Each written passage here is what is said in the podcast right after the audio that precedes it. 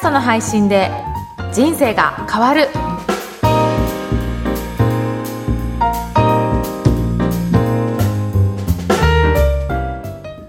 こんにちは、小ラボの岡田です。こんにちは、声ラボの上田です。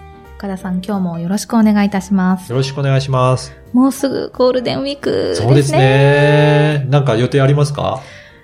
真っ白。うちはですね、はいあの、妻の実家が名古屋なんですけど、うん。そこに帰ろうかな、帰ろうと、帰省してようかなと思ってますうん。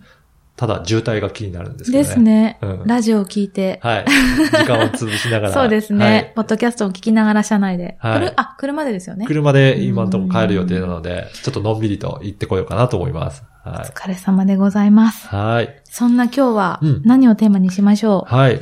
今回は、あの、ネタ選びについてちょっとお話ししようかなと思います。はい。で、よく配信する方から、だからネタが尽きたりとか、うんあとはどういったこと喋ればいいのかっていうことで、まあご質問いただくこともあるんですけど、はいそういった時に、あの、私の方からこういった提案をするので、その内容をちょっとお伝えしようと思います。はい。で、ネタを選ぶときには、いくつか、なんか軸を決めて選ぶんでいくといいかなと思っていて、はい。おすすめしているのが4つのパターンがあります。うん。まず一つは、テーマにあ沿って話す内容ですね。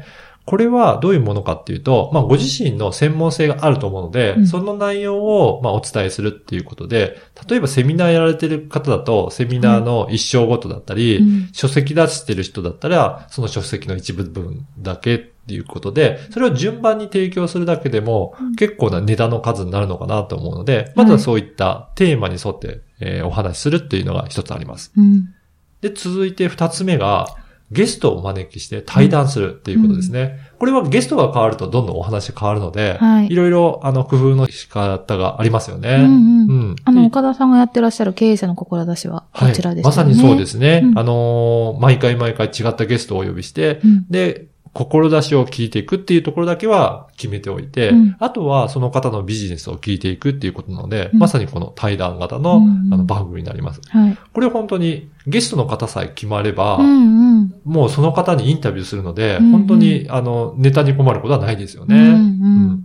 あと、続いて三つ目ははい Q&A ということで、あの、リスナーだったり、自分のクライアントさんからよくそのことについて質問があると思うんですよね。うん。例えば私だったら、ポッドキャストについてい。ろんな質問を受けるので、うん。まあ、それにお答えする。うん。まさに今回も、その、クライアントさんからうん。どういうふうにネタを選べばいいですかっていう質問があったので、はい。それにおお答えする感じで、うん。こんな感じで、あの、ネタにすることができますので、あの、そういった質問を参考にして答えていただけるのもいいかなと思います。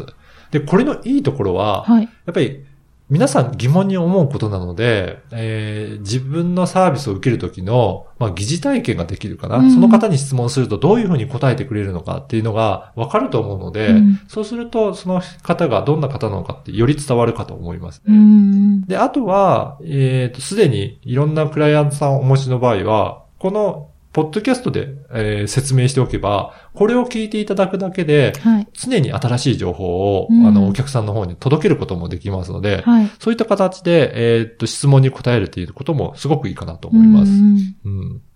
あともう一つ最後が、うんニュースに、を元にして自分の専門性を生かした解説をするということもありますね。うんこれ、前回、はい。ポッドキャストの、あの、アップルからの、ポッドキャストからの、あの、通知が来たっていうことを、はい。あの、お話ししたんですけど、うん。これもそういったニュース性のものを、はい。えー元に、えーポッドキャストという私の専門性を生かした解説をしたっていうことなので、うん。それも一つのネタになるかなというふうに思ってます。うん。あとは普通に一般の時事ネタとかあると思うんですが、はい。その修行の方であれば、その起こった、うん。えー事件だったり、そういった出来事をもとに、じゃあその修行の方はどういうふうに捉えて、うん。えー専門性を生かして解説するかっていうことで、うん。その方の専門性がより、えーわかるかなというふうに、なことはありますうね。ん。こんな感じで選んでいくと、はいえーいろんなネタは尽きずにお話ができるのかなと思いますね。そうですよね。あの、週1配信するとしても52週あるじゃないですか。はい。だからそこのね、割と、はあ、そんなに配信できるのかって思いますけど、今おっしゃってくださったみたいに軸を決めて、この4パターンを活用したりとか、はい。まあ一つに絞ってもいいと思うんですけど、うん。そうするとなんかこうやりやすく、でなりますよね。きやすくなりますよね。うん。例えばこの中からね、あのーこのポッドキャストの配信で人生が変わるは、うん。テーマだったり Q&A、ニュース、これをね、順番にするだけで、はい。もうそれで3回に1回でいいっていう風になりますし、うんね、そういった感じでいろいろな組み合わせを考えてみてもいいのかなというふうに思いますね。うんうんそうですね。はい。ぜひこういった感じで、えーテーマを決めていただければと思います。はい。それでは今日はネタの選び方についてお伝えいたしました。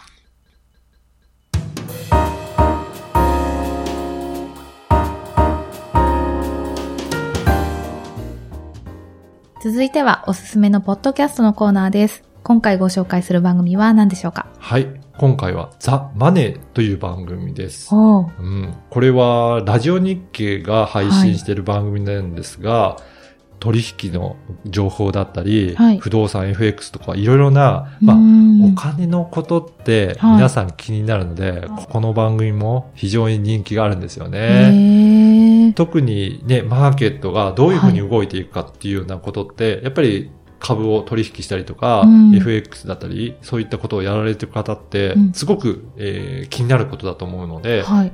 あの、随時チェックされてる方もいらっしゃると思います。うーん。すごい生きた情報が必要ですね、これ。そうなんですよ。うん。だから、はいここで注意が必要なのは、はいまあ、こういったリアルタイムに近い、うん。えー最新の情報が必要な番組は、はい。まあ、情報自体が古くなってしまうので、うん。更新のタイミングだったり、い。頻度がすごく重要になるかなと思いますうね。ん。だからこういった投資のものなんて、うん。何日か経ってしまうと、もう情報として古くなってしまうので、はい。あまり過去の情報を取っておくのは意味ないかもしれませんので、うんこの番組も最新の数件だけが公開されていて、すごい前のはもう、あの、すぐに取り下げになってるっていうような、そんな状態ですね。へえ、なんかすごく工夫されてますね。そうなんですよね。だから、こういった、あの、ある程度はい、リアルタイム性が必要な番組も配信は可能ですので、そういった公開、非公開のうん工夫をすることによって、まあ、その時に必要な情報をお届けすることが可能になっていきますね。あとあれですもんね、あの、ラジコで言うと、うん。あの、タイムフリー使うと、この、はい。この情報はいついつのもので、うん。あの、最新のものではありませんが、ご了承くださいっていうのが最初に出たりするじゃないですか。なんかそういうものが目に見えたり、耳で聞こえたりするっていうこともあるかもしれませそんね。うですね。あの、あとは日付とかも出てたりするので、うんこれいつに配信したあはいの番組ですっていうのうんをチェックしておくと、あ、これ何日前の情報だなっていうのはありますね。うんなんかちょっと配信者としてその生きた情報を使う時の心構えみたいなものを今学ぶことができました。はい。はい。私も結構あのニュース番組とかは聞いてるんですけど、はい。やっぱりその辺もいつの情報かっていうのはうん。やっぱりチェックしながら聞くといいかなと思います。うん。ただね、あの、その時の情報を全くね、仕事が忙しくて聞き逃していることもあるのでうん、それって私は何日か前の情報も一応うん。ニュースとしては取り入れておいて、あ、この時こんな情報があったんだなということで、うん。えーチェックしたりすることはありますので、うん。まあそういった感じで、えー過去を振り返って、えーはい。チェックするっていうのにも使っていただくことは可能かなと思います。うんううんん。そうですね。はい。それでは今日はザ・マネーをご紹介しました。この番組のご感想、ご質問はツイッターでも受け付けています。ハッシュタグ、ポッドキャスト人生でツイートをお願いいたします。岡田さん、ありがとうございました。ありがとうございました。